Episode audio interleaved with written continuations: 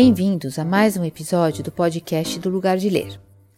No programa de hoje, vamos acompanhar uma conversa sobre literatura, racismo, letramento racial, vida acadêmica, mundo editorial, família e o avesso da pele.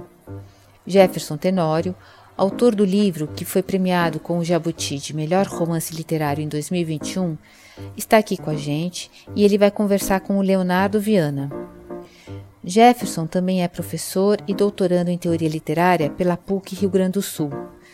Leonardo é professor do Lugar de Ler, mestre em letras neolatinas e doutorando pela UFRJ, com uma pesquisa sobre identidades, racismo e questões de gênero na obra da escritora afro-italiana Igiaba Chego.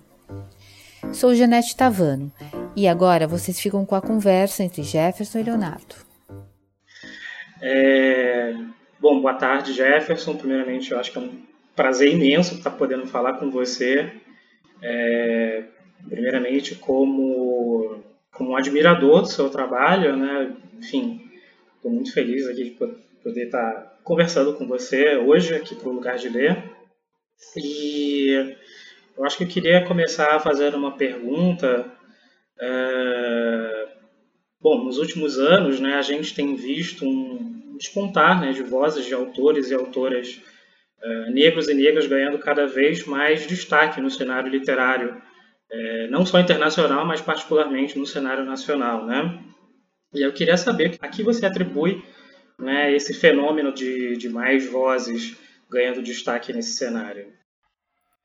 Bem, é, obrigado, é, Leonardo, é, pelo convite e é um prazer estar aqui conversando com vocês. É, eu acho que, que tem vários fatores aí envolvidos né, nesse, nessa constelação né, de, de autores que a gente tem visto nos últimos anos. Né? E eu acho que um dos primeiros fatores é uma mudança de recepção, né? Uma mudança de, de recepção é primeiro da crítica, depois da própria academia, é, e, e, e, acho que isso acaba reverberando depois no, no leitor comum, né? Então, é, me parece que há, que há essa mudança de, de percepção, de recepção né, da, da literatura produzida por autores negros. É, mas eu acho que tudo começa, é, não começa agora, né? Isso é, já é uma luta histórica é, que vem lá da década de 70, né? Com, com os, os cadernos negros, por exemplo, né? E, e, depois uma série de escritores e ativistas que vem lutando por esse espaço e que a gente chega então no início dos anos 2000 é, já com uma, uma bagagem é, dessa luta por esse espaço converge também com é, o sistema de, de entrada das cotas raciais nas universidades. E aí você tem aí uma massa de é, pessoas negras entrando em vários, é, vários cursos, principalmente nos cursos de humanas, o que vai é, propiciar uma demanda por uma outra epistemologia. É, então me parece que hoje é, num curso sério né, de humanas, é impensável é que alguém passe por um curso sem tocar nas questões é, que giram em torno do racismo estrutural, né, que giram em torno de todas essas questões que por muito tempo não eram discutidas né, em sala de aula. Então isso me parece que é um primeiro é um primeiro fator assim importante para a gente analisar. Depois um segundo fator é saindo é, da academia é, e eu falei na academia porque é o lugar de validação do conhecimento, né? um conhecimento formal. Mas um segundo fator que é importantíssimo é a mudança de mentalidade do próprio meio é, de produção editorial no Brasil. Né? É, ou seja, há uma, uma mudança de mentalidade de entender que essa literatura produzida por autores negros, ela também, é, é, economicamente, ela é bastante viável e, e inclusive, dá lucro. É então, eu tenho aqui, estou tendo uma visão marxista dessa, desse boom, né, de, de compreender que há aí um interesse econômico, obviamente, né, por, por trazer essas novas narrativas.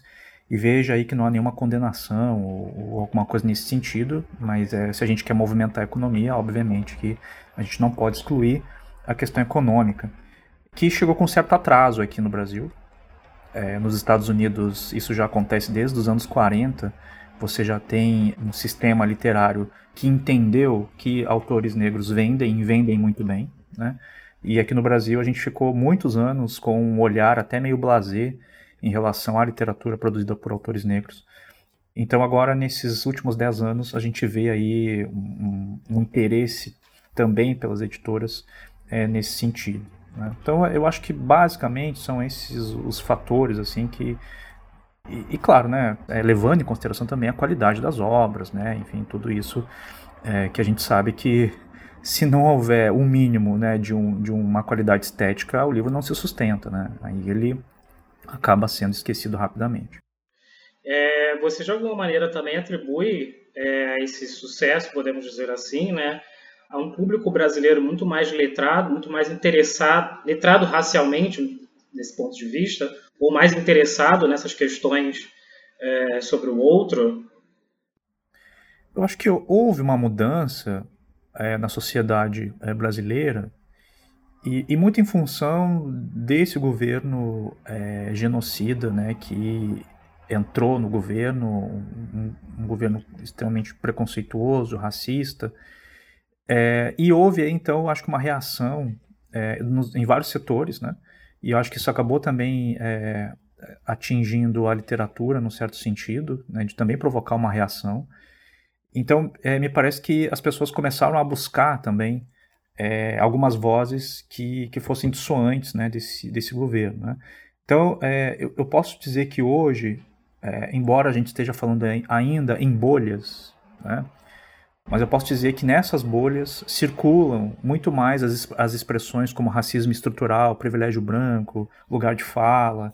É, são coisas assim que, que nos meios acadêmicos, nos meios letrados, assim, a gente já consegue identificar é, teóricos intelectuais brancos, professores brancos hoje, eles têm muito mais cuidado é, ao, ao, abordar determinado assunto.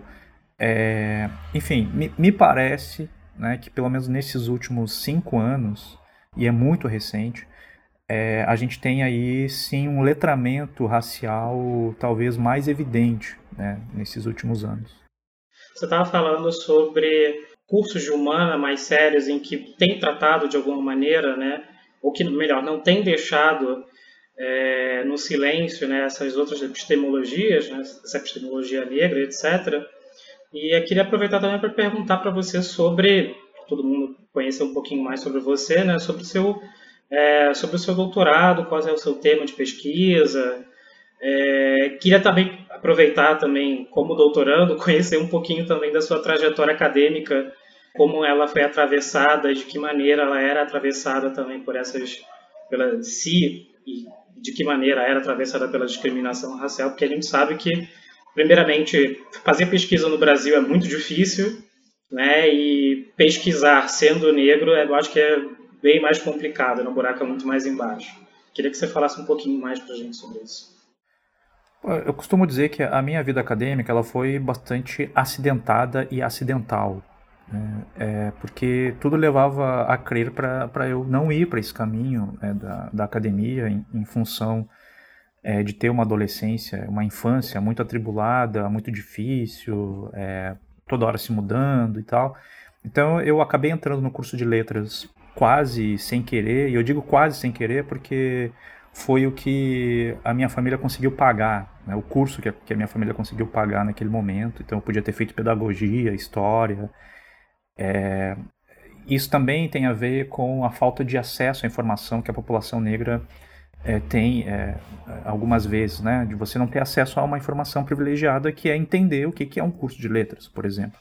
E aí eu não tinha isso e acabei meio que entrando de paraquedas né, nesse curso, é, pagando uma faculdade particular fiquei quatro anos nessa faculdade, é, tendo uma, um acesso à literatura ocidental, tradicional, canônica, sem em nenhum momento é, falarem sobre literatura negra.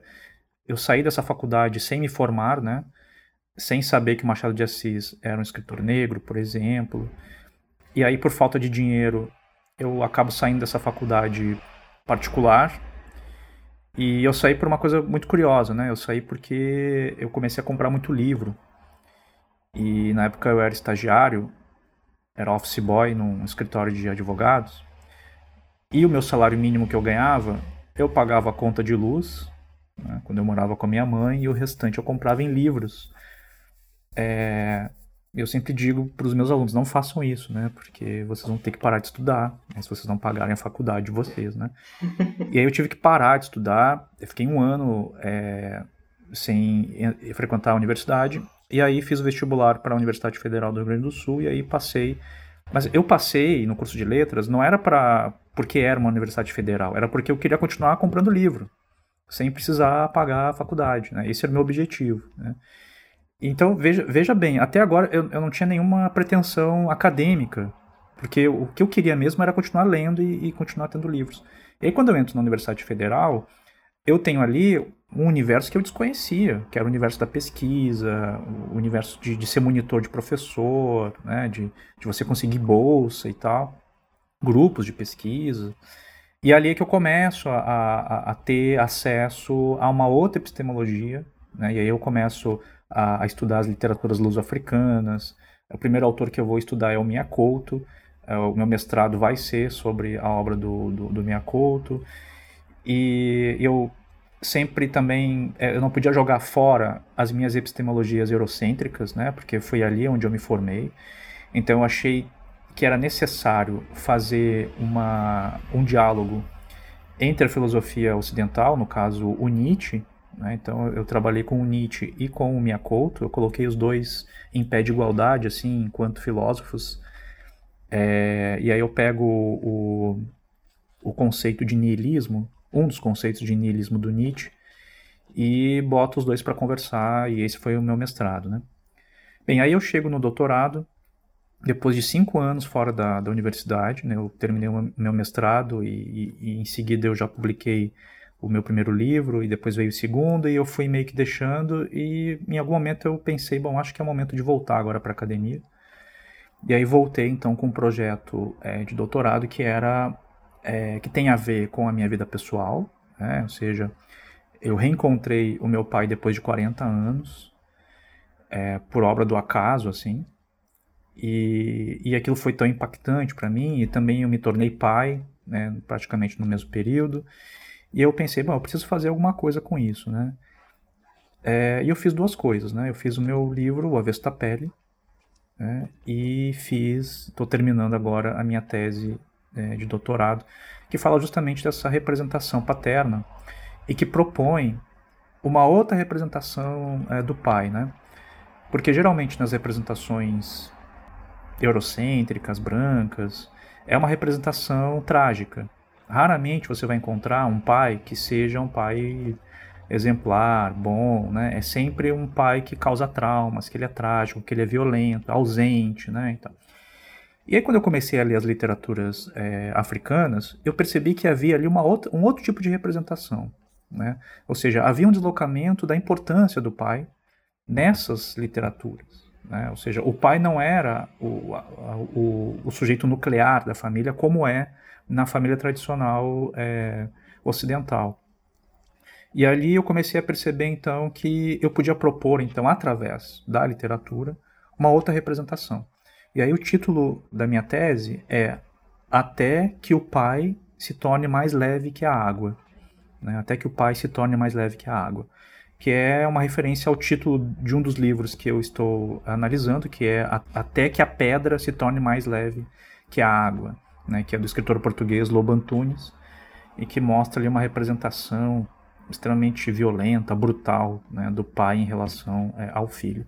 Então a minha ideia é tornar esse pai mais leve. Né? No fim das contas é, é isso que eu que eu estou buscando, sem cair é, em essencialismos e também cair na armadilha de achar que o pai africano é um pai exemplar e tal. Não, a questão não passa por aí, né? mas é de olhar para essas representações com, com um olhar decolonial, ou seja, por que, que essas representações são essas? Né? Seja, quem, quem é que está produzindo esse tipo de representação? Né? E, enfim, daí eu acabo abordando também um pouco do Freud, né? Ou seja, colocando ele no contexto africano também, que não dá conta, né? Então passa mais ou menos por aí. Caramba, é uma pesquisa assim bem, é, bem interessante para dizer o mínimo, né? Assim, é... mas você tava falando, você, você, começou a falar, né, que que você é, fez uma faculdade é, fez uma faculdade de letras particular, né? e que teve que parar porque você estava comprando muitos livros. Na infância você também era assim muito leitor ou você é, não era um leitor assim muito voraz na infância, etc. Você vem de um contexto de uma família de leitores? Não, não. Minha família, os livros lá em casa era, era raro, assim, você encontrar algum livro, né? É, eles tinham, e quando aparecia, eles tinham outra função, assim, de segurar o pé da mesa, decoração, é, era brinquedo, assim, mas ler assim a gente não tinha acesso e até os meus 18, 19 anos assim eu não tinha lido um livro inteiro. É, eu fui ler um livro inteiro depois que eu entrei num, num cursinho é, pré-vestibular que era para pessoas negras, né, que não tinham é, condições de pagar um cursinho. Então foi ali que eu comecei a ter o, um letramento literário, assim, e o primeiro livro que eu li foi do, do Rubem Fonseca, O Feliz Ano Novo. É, e a partir dali eu me tornei um leitor e, e, e foi quase uma espécie de, de, uma doença psíquica que se apoderou assim de mim, de, de eu começar a tentar correr atrás e sabe quando te dá conta assim né? de, de, você se dá conta de, puxa, olha só quanta coisa eu perdi. E é sério, eu começava a fazer contas, umas contas absurdas assim, que eu pensei, ah, se eu viver até os 80 anos, quantos livros eu vou conseguir ler? Eu tinha 20 e poucos anos pensando num troço desse, assim, né? E aí era como se eu tivesse que correr atrás da máquina, assim, de comprar livro, comprar. E, e eu comprava tudo, eu não tinha é, critério é, para comprar livro, assim. Eu queria saber de tudo, né? E aí entrei nessa, nessa coisa aí de não conseguir pagar mais a faculdade, né? Caramba! É, mas uma coisa me chamou muita atenção, né, isso que você falou, que a sua trajetória acadêmica, acho que o ingresso, né, na sua trajetória acadêmica foi acidental e acidentado, né, porque, é, me, querendo ou não, me lembrou também um pouco da minha própria trajetória, né, tipo, eu, sei lá, não queria fazer letras, então, nunca quis, nunca parei para pensar em fazer letras, etc. Eu queria fazer é, história, que era uma disciplina que eu gostava no ensino médio, etc. E aí, quando veio é, no primeiro ano do Enem, por exemplo, eu não tive a pontuação suficiente para entrar para história. Eu falei, ah, vou para uma, uma área correlata que eu achava que eu me dava bem, né? porque quando a gente entra na faculdade de letras, a gente sabe que a gente descobre que não sabe nada, praticamente. Tudo aquilo que a gente aprende na nossa formação a gente acaba se desconstruindo isso tudo, né? Uhum. Só vim de fato a me envolver com pesquisa já no final da, da graduação, depois mestrado e doutorado.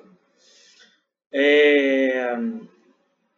E aí você estava falando também agora sobre essas, essa quantidade absurda de livros né, que você é, leu né, nesse período da sua vida, né? E aí eu queria também já entrar um pouquinho já é, pelo menos puxar para essa parte já daqui a pouquinho já entrando já no seu livro Avesso da Pele, né? Em que assim, eu li o seu livro umas duas vezes e assim, eu acho que em cada página eu me via, eu via algum momento da minha vida sendo representado ali, seja em questão de abordagens policiais ou a questão sobre os afetos, né? Enfim, como se sentir é, amado e como é uma coisa extremamente dolorosa é, essa questão afetiva, né, para nós que somos racializados. Mas eu fiquei com algumas perguntas também, porque eu queria conhecer um pouquinho quais foram suas referências literárias para a elaboração desse livro. Eu não sei se eu estou falando alguma besteira, mas o Fanon fez parte dessa trajetória, dessa referência literária?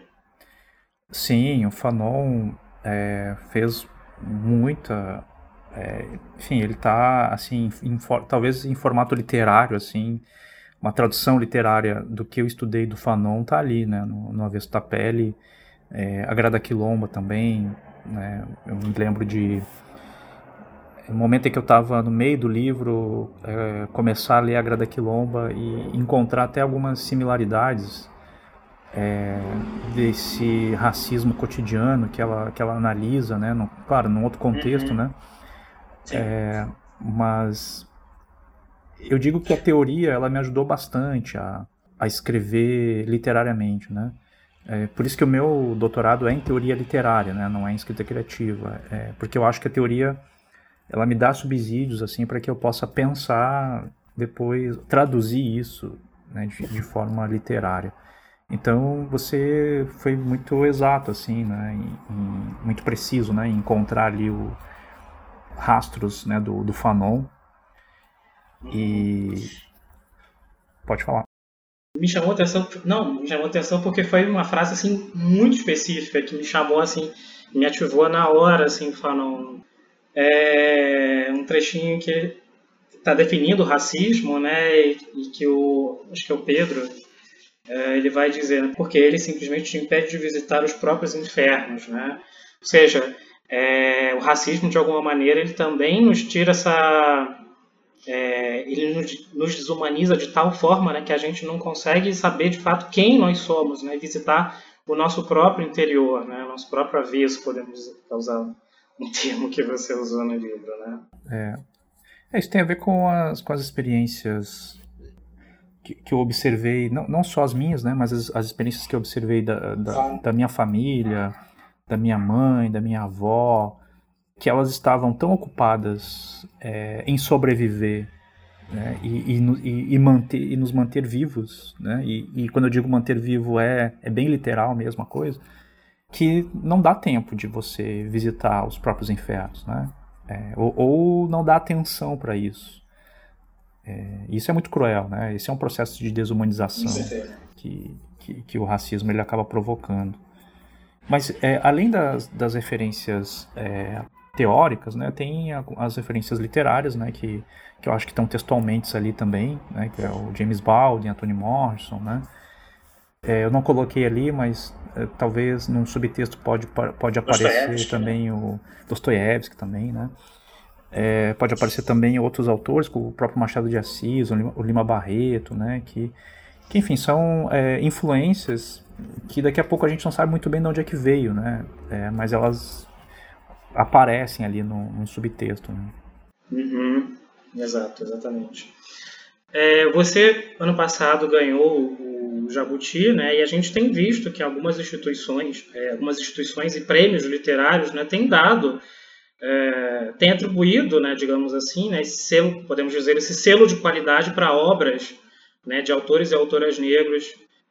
Nos últimos anos isso tem acontecido com cada vez mais frequência. Né? Ano passado você ganhou o Jabuti, no anterior o Itamar Vieira Júnior ganhou com Torto Arado, etc. Mas em compensação a gente também tem algumas uh, instituições que de alguma instituições literárias, né, culturais que acabam também não refletindo esses podemos dizer esses avanços, né? E quando eu estou falando isso, eu estou dizendo muito especificamente da AB, da Academia Brasileira de Letras, mas poderia estar falando também de várias outras é, instituições. É, você vê nesse choque um, embate de projetos culturais, de uma, de uma academia, de instituições ainda muito conservadoras, muito é, pouco, digamos assim, abertas né, a essa outra escrita, não apenas de escritores negros, mas até mesmo de mulheres, escritores indígenas, né? A própria Conceição Evaristo e o Daniel Munduruku não, não foram nomeados né, na ABL nos últimos, é, nos últimos anos, acho que foi ano passado ou ano retrasado, não lembro, né, mas em compensação a gente tem prêmios literários sendo cada vez mais uh, ganhados por sujeitos negros, indígenas e mulheres. Eu queria que você falasse um pouquinho sobre isso. Você vê um embate aí entre projetos de cultura? É, bom, primeiro que eu acho que eu posso dizer que a Academia Brasileira de Letras ela é uma instituição, é, é, como eu digo, ela é um, um elemento estranho na cultura brasileira, né? É, é estranho porque ela parece, ela sempre pareceu descolada, né, da, da sua contemporaneidade, né? Eu não sei se isso tem a ver com é, o, o, processo da, da formação né, da, da, própria ABL, né, que, que, a gente sabe que foi fundada é, pelo Machado de Assis e também por outros, né? O Machado de Assis foi um dos fundadores, é, mas que ela tinha lá no seu início aquele caráter de, é, digamos, homenagear né, e transformar no imortal personalidades que não necessariamente estivessem ligadas né, à, à, literatura. Né? Então ela é fundada com esse. Embora o Machado de Assis sempre defendeu, até o fim da vida, que, que a Abel deveria chamar apenas escritores, né? É, mas é, o que nos parece é que ela veio apostando né, justamente nessa questão mais híbrida, assim, né, de você colocar autores é, que estão ligados à literatura e outros, outras personalidades que não estão ligadas, né? Então a gente tem ali médico, cirurgião plástico, ex-presidente, né? Uhum. É, e claro, né, é uma instituição particular, privada, né? Que, que institui os seus critérios é, para a entrada, mas me parece que é uma instituição que, enfim, parou no tempo, né?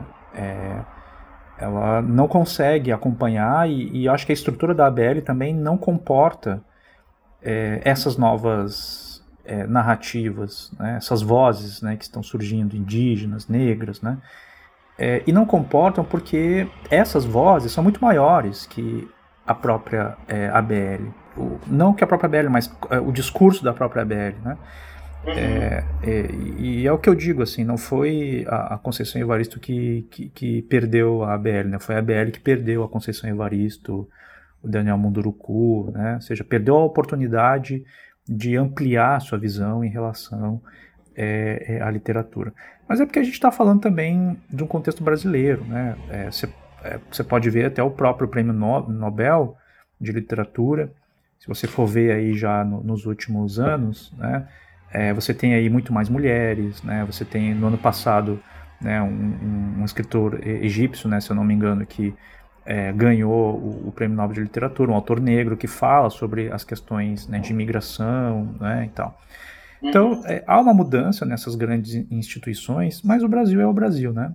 É, eu acho que a longo prazo vai ficar incontornável é, para que a ABL não, não acabe mudando tanto que é, colocaram o, Gilberto Gil né, como é, um, um, imortal, né, enfim, meio que tentando né, dizer, olha, a gente colocou aqui um, um, um artista negro né, e tal, mas é, vai ficar incontornável para a ABL daqui a alguns anos é, não, é, digamos, mudar os seus critérios né, de avaliação.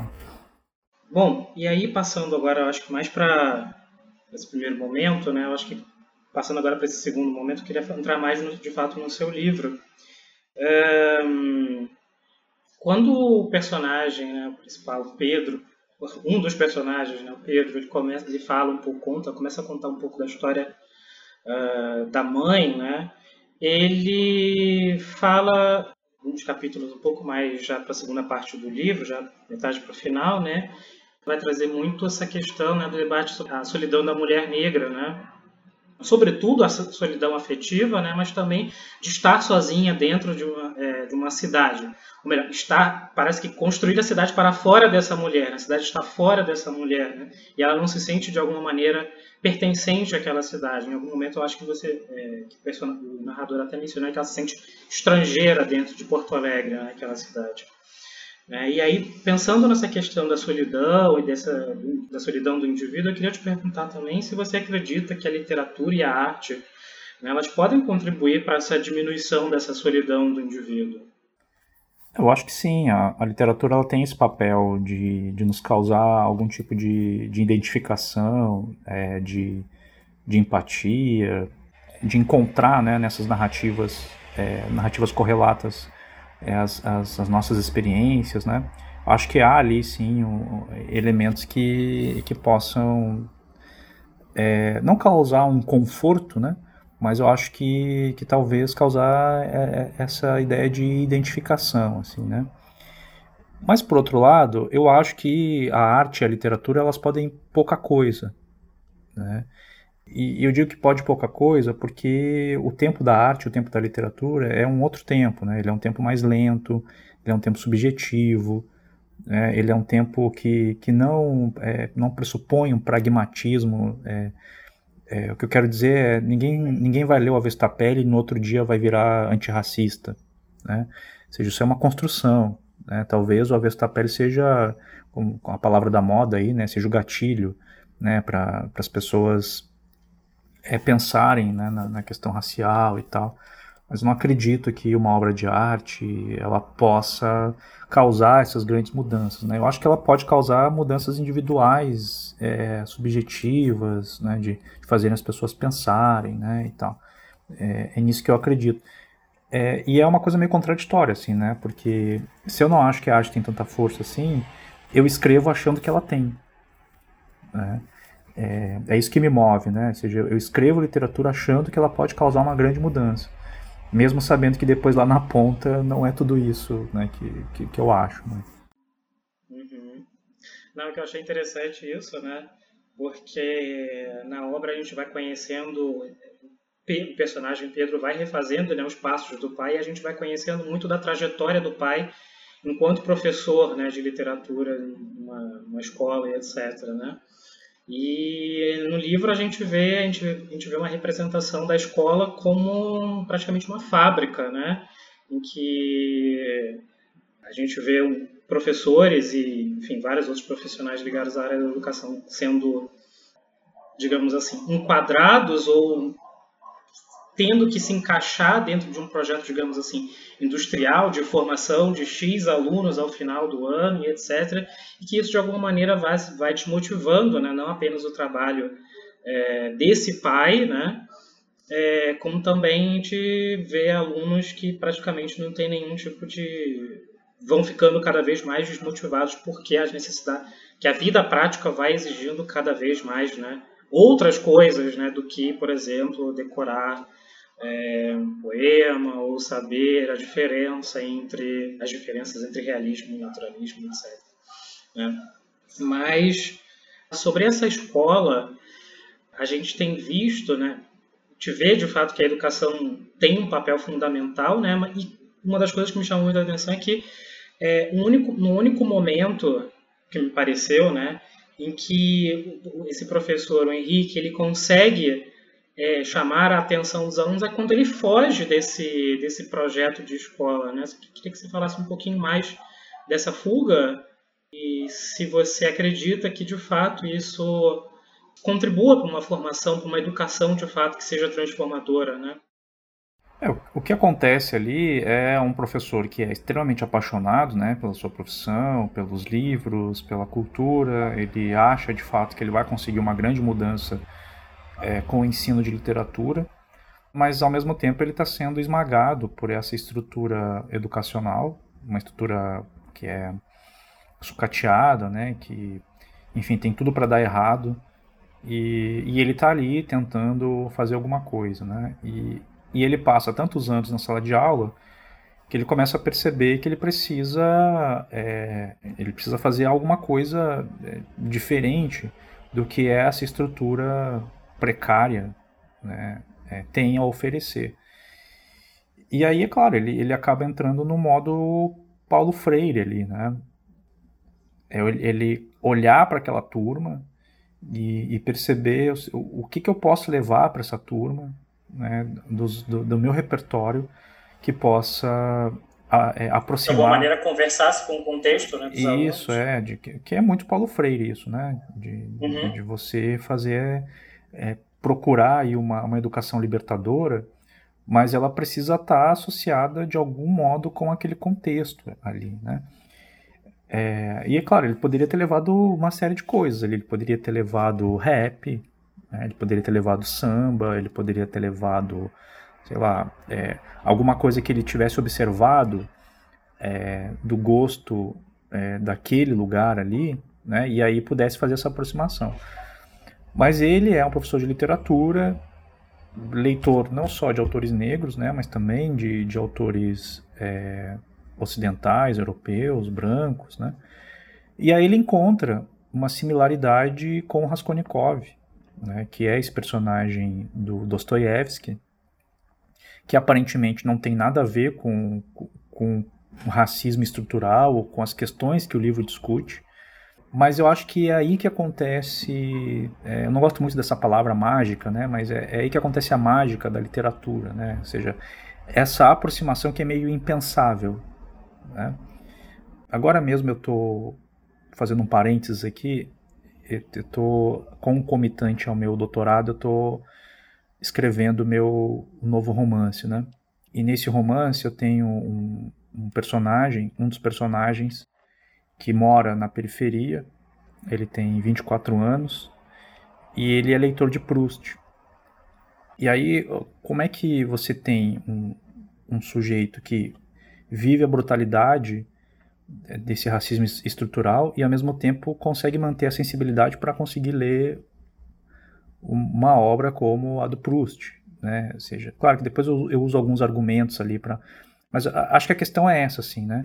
O processo de desumanização das pessoas negras, ele é tão intenso que ele é, te impede de permitir que pessoas negras tenham acesso a uma outra, é, a uma outra leitura ou uma outra, é, uma outra forma de experimentar a arte. Né? E aí a gente entra muito também naquela coisa assim, bom, se tem violência, eu vou levar textos que falem sobre violência sabe? É, se tem racismo, então eu vou levar textos que, que falem sobre racismo. Mas às vezes essas pessoas precisam de, um, de uma outra experiência estética, né? E essa experiência uhum. estética, ela pode passar por um contexto que não tem nada a ver com o contexto deles. Né? Isso aconteceu comigo enquanto professor, né? De de repente eu levar é, racionais para uma turma e eles não gostarem, e numa outra aula eu levar a Cecília Meirelles né, e gostarem dos poemas da Cecília Meirelles. Né? É, mas isso tem a ver com o quanto esse professor conhece a turma, né, o, qual é o contato que ele tem com, com, com, esses, com esses alunos, né, o quanto ele está imerso naquela questão.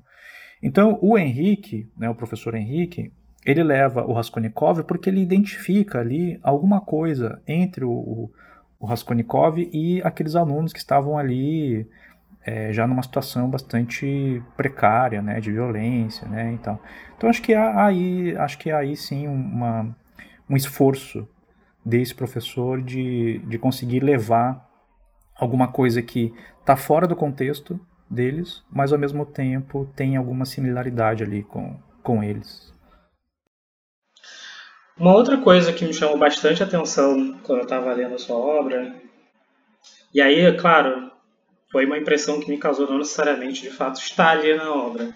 Mas eu senti assim que é, há um certo distanciamento ou uma relação muito esgarçada entre o professor Henrique né, e o Pedro, que acaba contando a história desse pai. Né? Não sei se foi só impressão minha, porque de fato o que a gente vê ali dessa reconstrução né, são pequenos momentos né, em que é, a, gente só vê, a gente vê de fato só o momento em que esse personagem, Pedro, visita, né, vai à casa do pai, é quando o pai já está morto. Né, e fora alguns outros momentos muito esporádicos em que ele se encontra, em que houve alguma coisa do pai, etc. Né? Essa relação pai-filho, de fato, você teve essa, esse objetivo mesmo, de fato, de construir uma relação é, pai-filho, digamos assim, muito esgarçada, muito mediada através de momentos muito específicos do passado, através da memória, etc. Assim, parando para pensar de fato, né, assim, é, essa questão da paternidade negra aqui no Brasil, ela é um, digamos assim, um calcanhar de Aquiles, se a gente pode dizer assim, né, é um calcanhar de Aquiles, né, em que a gente vê uma grande maioria de é, das famílias brasileiras sendo chefiadas por mulheres, mulheres negras, mães solo, né, que criam seus filhos de maneira solo. Aqui, no caso, é, a gente vê também essa ausência paterna ou uma ausência só mediada, é, que só vê por alguns momentos que a memória seletiva, de alguma maneira, né, permite. É, faz sentido isso que eu falei? Ou... É, faz muito sentido, sim, Leonardo. E, e, esse pai, ele é fruto da, do, do, que eu tenho estudado, né, enquanto representação paterna no meu doutorado. É, talvez o da Pele ele é o livro mais acadêmico, embora não apareça, mas ele, talvez ele seja o livro mais acadêmico que eu, que eu fiz é, desses três livros, porque ali eu apliquei tudo que eu sabia é, de técnicas narrativas, de tudo que eu estudei, né, da, dessas questões decoloniais, pós-coloniais, e essa representação do pai também, né? É, então há ali, primeiro, né, um pai que busca não repetir é, o, o, esse abandono é, que ele que, que, o Henrique sofreu, né? Ou seja, ele tenta de algum modo estar presente na vida do, do Pedro, mas essa presença ela não é uma presença afetiva, ela é uma presença intelectual. Né? E essa presença intelectual, ou seja, esse amor intelectual que ele, que ele, que ele vai nutrindo ali com, com Pedro, tem a ver com uma questão de sobrevivência. Né? Ou seja, há uma pressa né, do Henrique em dizer logo as coisas para o Pedro. É, tanto que eles têm aquele diálogo né, que, que as pessoas vivem é, dizendo, né, falando, né, que é preciso preservar o avesso, né, porque lá estão os nossos afetos. Né, então, é, hoje mesmo abri Instagram, tinha uns três ou quatro é, pessoas é, citando ou falando desse, desse trecho. Né, é porque há essa pressa.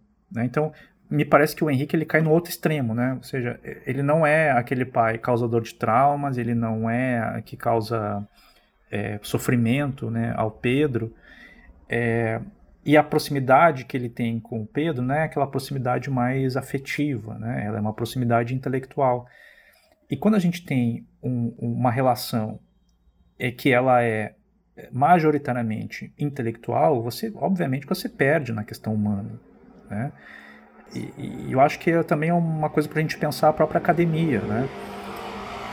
É, essas relações que são muito mediadas pela questão intelectual e a questão afetiva ela se perde, ou seja, o, o ambiente acadêmico ele é para mim ele é um ambiente mais hostil, um dos ambientes mais hostis que eu conheço, né? justamente porque você tem ali talvez um excesso de, de, de relações exclusivamente intelectuais, né? E o que acontece ali com o Henrique e com o Pedro é essa relação. Né? Então o Pedro ele tenta se aproximar do pai, ele tenta falar de algumas questões mais pessoais, sobre a namoradinha que ele quer ficar e tal. Uhum. E o jeito que o Henrique encontra é, tipo, dar um livro para ela? É, mas não é assim, ah, né, quando eu tive apaixonado, assim, você não tem uma conversa ali afetiva, porque a pressa do Henrique é manter o filho dele vivo. É, essa é, é a questão, né? Então é, é, é uma representação que fica ali no meio termo, assim, né? Não é nem o, nem o causador de traumas, né? Mas também não é um grande exemplo de pai. Né? É, é nesse sentido que eu queria construir o Henrique. É, agora falando um pouquinho mais sobre essa relação né, do pai uh, com a mãe, né? É, do Henrique com a mãe do Pedro, me chama muita atenção é, que a gente vê dois personagens muito marcados né, pela vida e pelas experiências é, que tiveram com o racismo, cada um à sua maneira. Né? A gente vê, inclusive, vários diálogos. Acho que tem, acho que tem um momento ali que rola uma discussão super interessante, né, em que a mãe. É, é acho que essa altura do campeonato já estou dando todos os spoilers possíveis, né? Então, assim, gente, se vocês estão ouvindo aqui, vocês já sabem basicamente uma boa parte da história. É, mas é muito, tem muito mais e eu acho que é muito mais interessante, né? Que a mãe está é, discutindo ali com o pai e ela se pergunta, né? Onde estava o movimento negro quando eu fui assediada na rua, etc, né? E é uma, chama, essa relação deles dois me chama muita atenção porque ela vai totalmente na contramão né, do que, pelo menos eu tenho visto com muita frequência né, nas redes sociais, um debate bem até vai, romântico, podemos dizer assim, né? Sobre a questão afetiva entre pessoas negras, né? Não sei se você já ouviu falar daquela clichêzão amor preto cura, né? E nesse caso a gente viu que não curou não, né? Muito pelo contrário, né? E aí eu queria que você, eu vi você falar um pouquinho mais sobre essa, essa relação afetiva entre eles dois, né? Porque é, essas duas pessoas, né, tão tão machucadas, né, tão aceradas, a gente, a gente vê isso no, no, capítulo, né? Eles decidem se juntar, mas não para é, se curar, porque não viram, não tiveram essa experiência de cura ao longo da vida, né? Muito pelo contrário, mas que se juntam ali para se machucar juntos, né? Queria que você ouvisse você falar um pouquinho mais sobre isso, essa questão afetiva que para mim também é muito, uhum. muito cara, podemos dizer assim, né? E você acredita de fato que o amor preto cura? Segunda pergunta. É, assim, uh, já me perguntaram se o amor tem cor, né? Ou seja, é... e, e, a minha resposta se o amor tem cor, eu, eu, eu digo que sim, o amor tem cor, mas ao mesmo tempo não tem. Né? É, eu trabalho muito com essas contradições, assim, né? É, é ele tem cor quando a gente olha, sim, de fato, para a população negra e, e pras, principalmente para as mulheres negras, né, e para as mulheres é, negras de pele retinta, né, uhum. e, e, aí você vê que o amor, sim, tem cor, né, a quantidade de mulheres negras retintas é, que, que não tem um relacionamento há muito tempo é só você ver uma pesquisa que você encontra isso. Então, você percebe que o amor tem cor e ele é branco, né.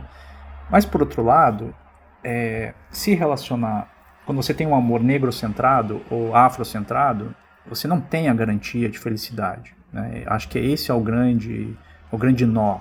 Né?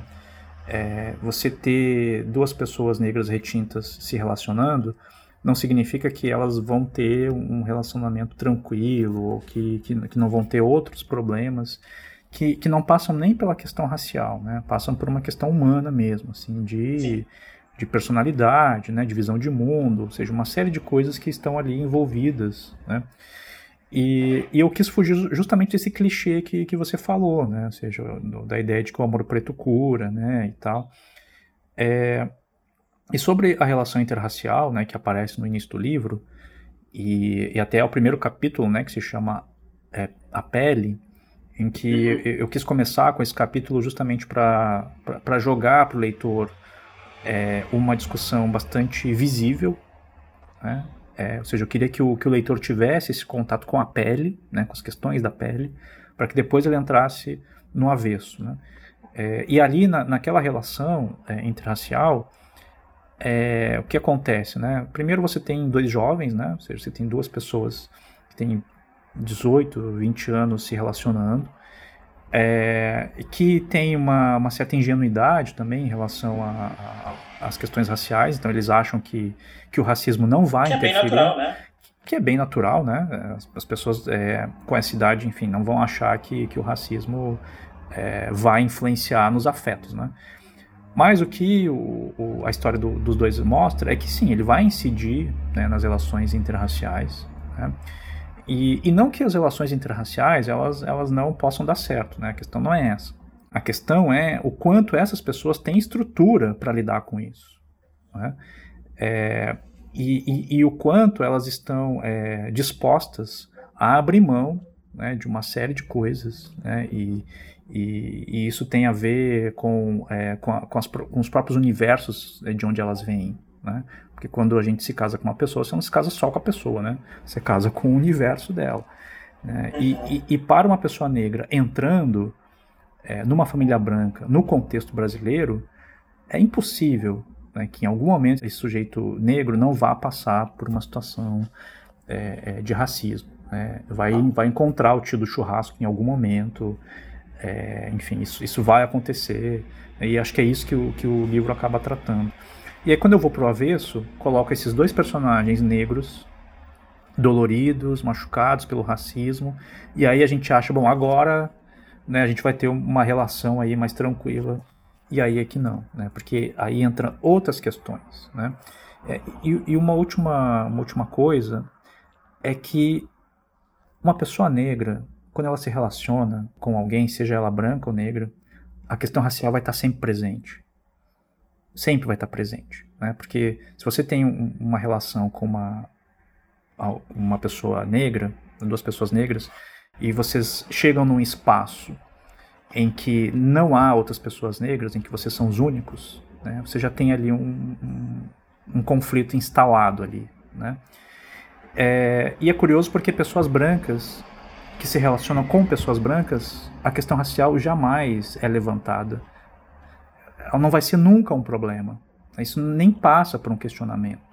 Né? Uhum. Então veja o quanto é cruel isso com as pessoas negras, porque independentemente da pessoa com quem ela vai se relacionar, a questão racial sempre vai aparecer. Né? E cotidianamente. E isso é muito cruel. Né? Então acho que o Avestapelli ele acaba é, também trazendo essa, essa, essa discussão né, para o leitor. É... Assim, eu ia te perguntar uma coisa também sobre essa relação da, dessa personagem, né, dessa, uh, dos dois personagens, no caso, acho que dos três personagens, do Pedro, do Henrique da mãe, né, com, com Porto Alegre. Né? Eu não conheço Porto Alegre, né? Mas assim, pelo que a gente é apresentado pelo livro, a gente vê uma cidade em que é assim, de uma maneira muito flagrante, muito dividida, digamos assim, em seus espaços, né? Como outras grandes cidades, é claro. Mas eu queria que você falasse um pouquinho, inclusive, sobre esse, essa, esse conflito entre esses personagens e a própria cidade de Porto Alegre, porque, por exemplo, o meu um dos meus conflitos, digamos assim, aqui com o Rio de Janeiro, eu acredito que seja bem diferente por causa da questão da geografia, etc., é que eu vi. E por aqui também no Rio, é, a gente tem uma maioria, não sei se é uma maioria, né, mas assim, uma grande parte da população é, de origem afro, de origem afro, né, uma coisa que a gente, por exemplo, eu acredito que não, se, não aconteça em Porto Alegre. Né? Não, não há uma maioria afro em Porto Alegre assim como aqui no Rio, em Salvador e etc. Queria que você ouvir você falar um pouquinho sobre essa relação entre esses personagens e essa cidade. E aproveitar também, se você quiser falar um pouco sobre a sua relação com a cidade, seria ótimo também. Bom, eu morei no Rio até os meus 13 anos, né? E depois eu voltei algumas vezes também e tal. É, e, o, e, o, racismo no Rio de Janeiro, ele opera de um outro modo, assim, né? Então, é, você tem aí é, uma população que você enxerga na rua, você enxerga em vários espaços também, população negra, né? Ou seja, é, você não vê assim uma população guetizada, né? Assim, em, você vê, obviamente, nos morros, na periferia, nos, nos, nos bairros Sim. mais afastados, né? Você vê, mas você também consegue ver essa população negra circulando em, outro, em outros espaços que não sejam esses mais periféricos, né? É, eu acho que isso, de certo modo, é, tem um, uma, outra, uma outra forma do racismo, é, que eu acho que passa também pela questão da classe, né? ou seja, é, você andando no Leblon, é, você pode ser parado por um casal dizendo que você roubou a bicicleta deles, né? Então, uhum. É, se, tem aí já uma intersecção aí de, de classe muito evidente, eu acho, no, no Rio de Janeiro. Mas, assim, geograficamente você consegue ver as pessoas negras circulando né, por, por esses espaços. Em São Paulo, acho que isso é mais ainda, né? Porque acho que São Paulo tem uma coisa também de ser mais cosmopolita, assim, de, de você ver gente de tudo que é lugar, assim, né? É, principalmente se você anda ali pela área central, né, do, é, de São Paulo, tal, avenida, na Avenida Paulista, no centro, ou nos bairros ali que circundam, circundam ali, né, o centro.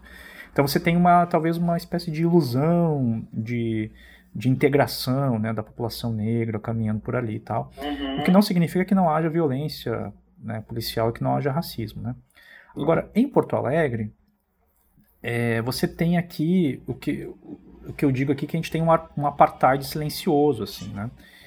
É, há algumas semanas, por exemplo, eu fui num, num, lugar aqui que é a usina do gasômetro, que fica na beira do rio, né? e eles reformaram é, esse espaço. Eu digo reformaram, mas eles é, concretaram tudo, assim, tiraram as árvores que tinham, botaram um monte de concreto. É, assim, você não tem uma sombra lá, você caminha num calor que é aqui, você não acha uma árvore, né?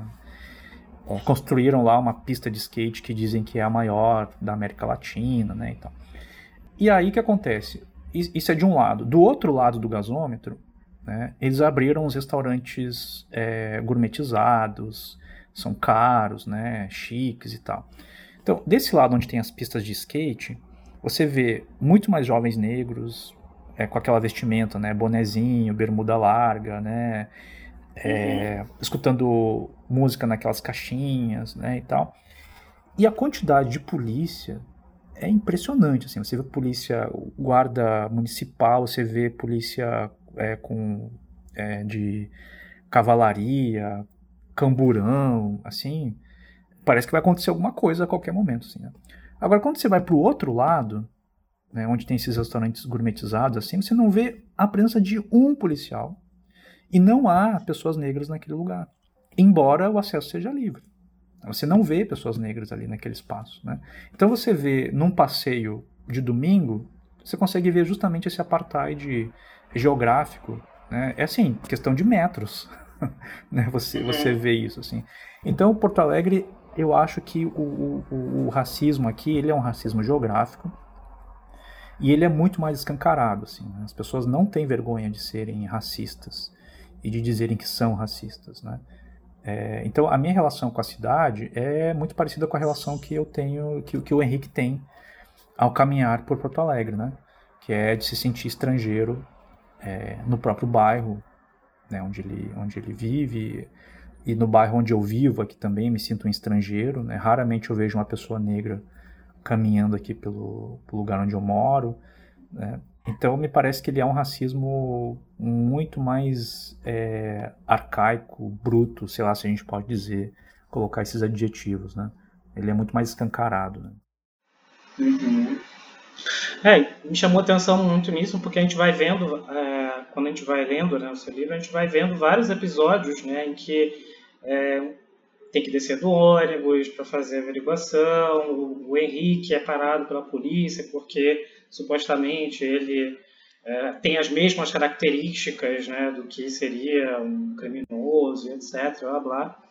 Né, e a gente vê também a polícia, uma coisa que me chamou bastante atenção, que é essa representação de, um, é, de uma força policial, mais especificamente de um policial, né, que tem constantemente sonhos, né, com em que pesadelos, melhor dizendo, né, tem pesadelos com pessoas negras. Então, assim, é, isso me chama bastante atenção quando eu li essa parte, essa, essas partes, né, em que esse personagem vai tendo constantemente esses pesadelos né, com pessoas negras, em que alguém está invadindo a casa, que querem roubar os filhos, etc., que de alguma maneira parece representar um, digamos assim, uma mentalidade né, de, uma, de uma sociedade que se vê como invadida por, por um outro. Né? Mais ou menos isso, eu quis dizer? é, se vê invadida e do quanto isso é, está, digamos assim, alicerçada na nossa psique, né? na, na, psique social, né? É, do quanto isso é tão profundo que entra justamente no inconsciente das pessoas, né? É, no inconsciente uhum. desse, desse policial, que é um policial negro, é, e, e, ele pensar ou, e sonhar, né, ter esse, esse, tipo de pesadelo com, com é, homens negros, né, isso mostra o quanto é, a gente, eu digo a gente enquanto sociedade, né, temos essa é, essa essa visão muito mediada por por uma uma representação que ela é tão profunda né, que ela acaba infiltrando, digamos assim, na nossa, no nosso inconsciente coletivo. Né?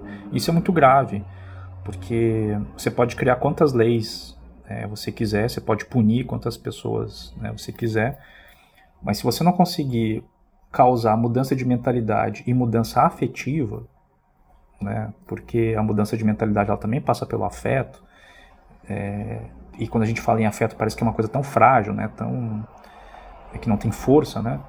É, mas uhum. enquanto a gente não, não, não se sentir afetado pela dor do outro, né, de não entender o, é, o quanto é, é, é, terrível né, você ser julgado pela cor da pele, né, enquanto isso não for um problema de todos, né, eu acho que fica muito difícil que é, as leis é, deem conta de alguma coisa. Né. As leis, elas, elas, me parece que elas servem mais para punir quando já aconteceu né? E, e, e não para que a gente possa refletir daqui a pouco a gente não precise mais da lei para agir né, nas nossas condutas, né?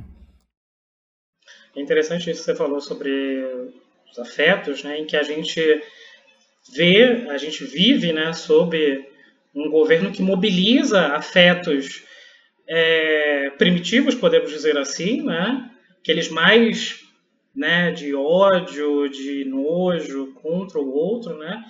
E casou com isso também um momento extremamente complicado, né, que a gente está vivendo, uma pandemia, etc, que que obrigou muita gente a se isolar, né, a não ter mais esse contato, esse afeto com o outro, né?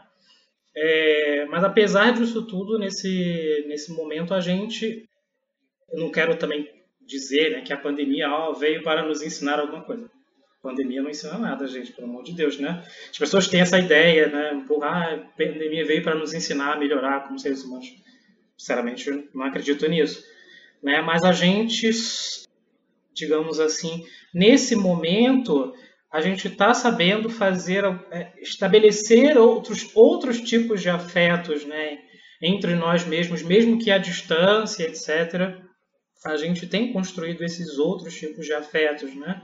E eu acho que estar vivendo esse momento atual e poder ler livros como o seu, como do Tomar, como de outros tantas e tantas escritores e escritoras, acho que nos nos ajuda, né, essa criação e essa manutenção de outros laços, né, afetivos com os nossos, né, e com outros também, porque a gente também não vai ficar assim encastelando e só falando ali com o meu grupinho, né? A gente também quer estender a mão e falar com o outro e, enfim, ter esse contato com o outro, né? enfim. É, e aí, como, enfim, eu acho que já me encaminhando já para o final, queria te fazer uma última pergunta. Eu queria justamente que você falasse um pouquinho sobre esses projetos literários, novo romance para 2022, ano que 2023, como é que vai ser? É, então eu defendo o, o meu doutorado é, em março, né, no final de março é, faço minha defesa e aí vou passar 2022 dedicado à escritura desse, desse novo romance e que eu devo entregar em 2023, né, talvez ali na, na, metade de 2023, né? Acho que um, um ano e meio é o mínimo é, para conseguir fazer alguma coisa é, que, que eu acho que seja razoável, né? E, e também... A história já está bem a narrativa já está bem desenhada na sua cabeça? Já, já, já tá. Eu tenho um conflito aqui é, de não ficar mexendo no, no, romance porque eu tenho a tese, né? Então é, eu até escondi aqui o arquivo do romance para não para não correr o, o risco de, de passar como eu já fiz, né? Passar a tarde toda revendo e reescrevendo algumas cenas, né? Mas já está bem desenhado assim na, na, minha cabeça. É uma história que, que eu estou muito entusiasmado assim para escrever. Tô tô bem apaixonado pelos personagens, né? Que e isso para mim é crucial, assim, me apaixonar pelo, pelo personagem. Então eu acredito que ali por meados de 2023 a gente já tem aí o próximo romance. Ele tem um título provisório que é de onde eles vêm, uma pergunta, né? De onde eles vêm. E, eu não estou falando de pessoas. Esse é o, é o, é o mote né, do, do romance. Né? Embora pareça que, que, que, eu esteja falando de pessoas, mas eu não estou falando de pessoas. e, mas aí eu não vou entregar o jogo agora, depois, quando a gente. o livro chegar a público. É, daí. A gente conversa em mais um podcast, a gente, né? A gente conversa mais um pouquinho aí sobre, sobre isso. E tenho também um projeto de livro de ensaios, né, falando sobre a minha formação enquanto romancista negro, né? é, uma série de ensaios refletindo sobre isso, muito pensando na Toni Morrison, no James Baldwin, no próprio Machado uhum. de Assis, né? E talvez um livro de contos também, né, que está sendo gestado aos pouquinhos. Né? Obviamente que essas coisas com certeza virão só depois da tese, a defesa da tese. Com né? certeza. depois da tese, me chamem para fazer qualquer coisa porque eu vou. tá bom, muito obrigado, Jefferson. É, bom, acho que acho que era isso que a gente que eu queria saber, assim, enfim, queria te agradecer imensamente pela pela conversa e a gente, enfim, depois da tese a gente conversa. Muito obrigado. Obrigado, Leonardo. Muito obrigado pelas perguntas, pela, pela reflexão. E foi um prazer ter passar esse momento com vocês aí.